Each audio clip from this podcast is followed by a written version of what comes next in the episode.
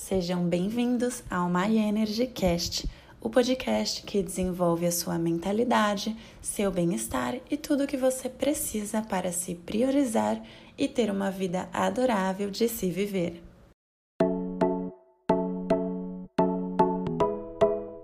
Você já sentiu que estava fazendo alguma tarefa ou estava em alguma situação e que aquilo estava sendo forçado? Dá até aquela sensação de repulsa. Vem aquele sentimento de que está over, está demais. É sobre isso que vamos falar e qual é a diferença de esforço para força. Eu sou a Julia Druziani e o meu propósito aqui é que mais pessoas aprendam a usar a sua energia para realizar sonhos, para ouvir mais a si próprio do que aos barulhos externos e fazer aquilo que ressoa em seu coração. Eu trabalho com desenvolvimento pessoal, sou comunicóloga e trago diversas ferramentas da psicologia positiva, do mindfulness, da neurociência e muito mais aqui no My Energy Cast.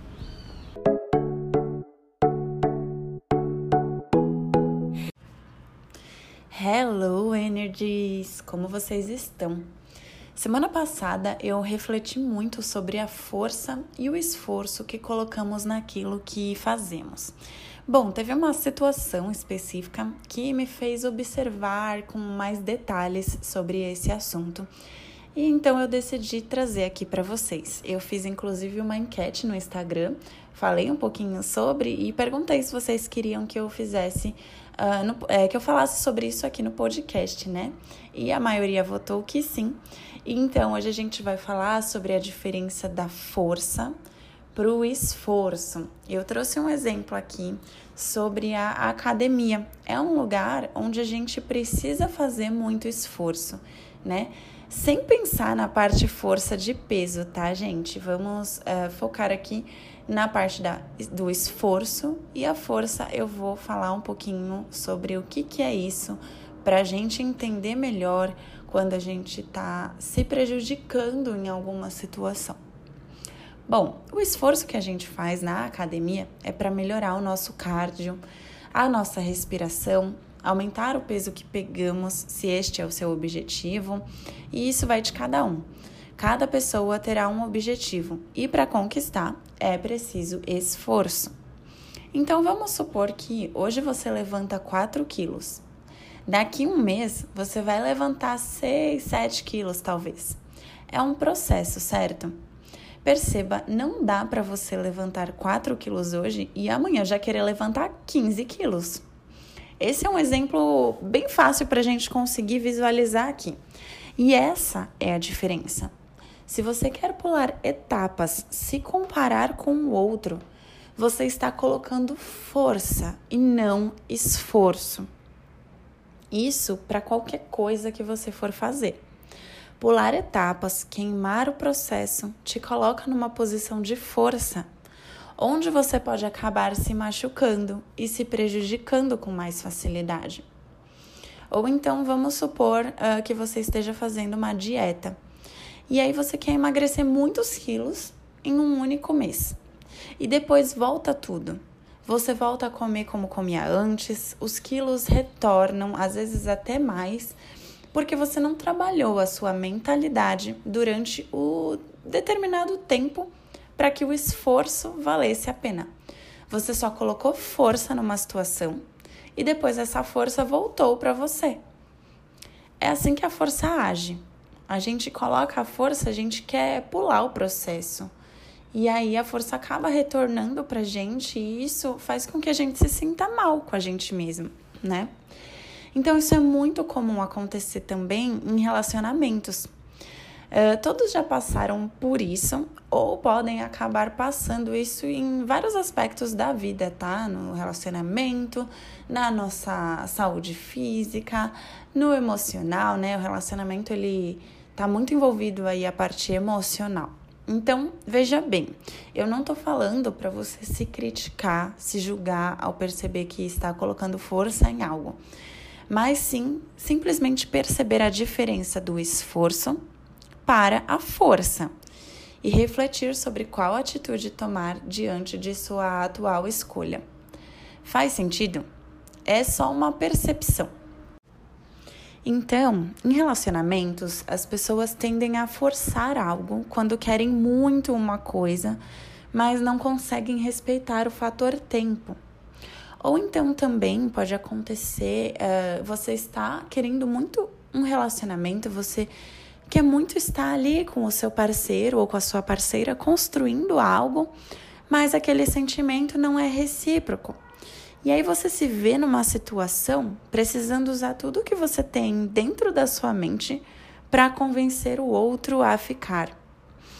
Ou então quando você sente uma ansiedade intensa porque deseja muito resolver uma questão, né, com o seu parceiro ou parceira e não entende que o outro que está envolvido naquilo precisa de um tempo maior que o seu para pensar, para digerir uma nova ideia, para digerir aquela situação.